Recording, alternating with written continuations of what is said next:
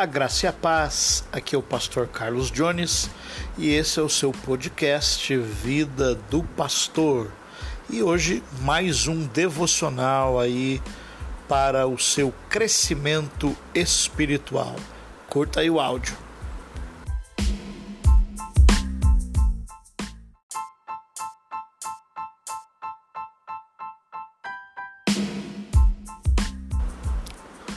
A palavra que eu quero compartilhar hoje com você está na segunda carta do apóstolo Paulo, no capítulo de número 1, no versículo 12.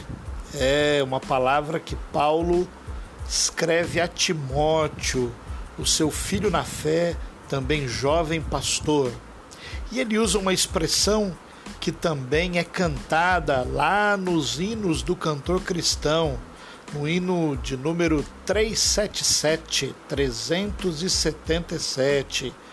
Eu sei em quem tenho crido e estou bem certo que guardará o meu tesouro até o dia final. Será que nós também temos esta mesma certeza do apóstolo Paulo? Você e eu, cristãos, devemos ter esta certeza sim em nosso coração.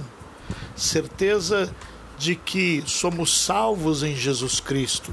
Certeza de que temos um tesouro preparado nos céus e que receberemos das mãos do próprio Senhor. É a palavra de Deus, ela nos dá em vários textos a convicção de que somos salvos e por isso podemos cantar, podemos proclamar aos quatro ventos que nós estaremos com o Senhor naquele dia. Mas a minha pergunta fica a você que não tem essa certeza. Você que talvez esteja nos arraiais evangélicos, protestantes e ainda não tem esta convicção pungente, forte no seu coração. Ou você que está ouvindo a palavra de Deus pela primeira vez, ou já ouviu outras vezes, mas ainda não aceitou a Cristo como Senhor da sua vida.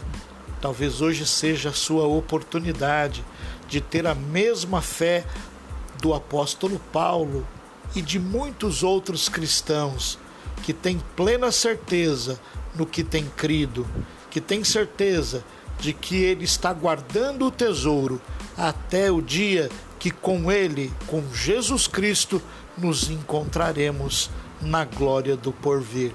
Se você deseja ter essa certeza no seu coração, faça uma oração nesse momento. Entregue a sua vida a Jesus. Confesse com a sua boca e creia com o seu coração Receba-o como único e suficiente Salvador e Senhor da sua vida.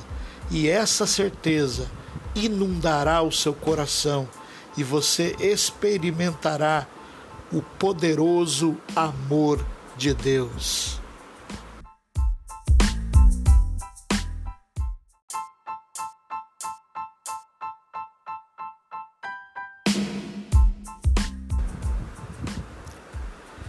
Pois é, meu querido, que Deus te abençoe, que esta palavra faça diferença na sua vida e que você possa compartilhar aí nas suas redes sociais, compartilhar com seus familiares, com seus amigos e assim a palavra de Deus vai se espalhando e produzindo em nós o crescimento espiritual que nós necessitamos.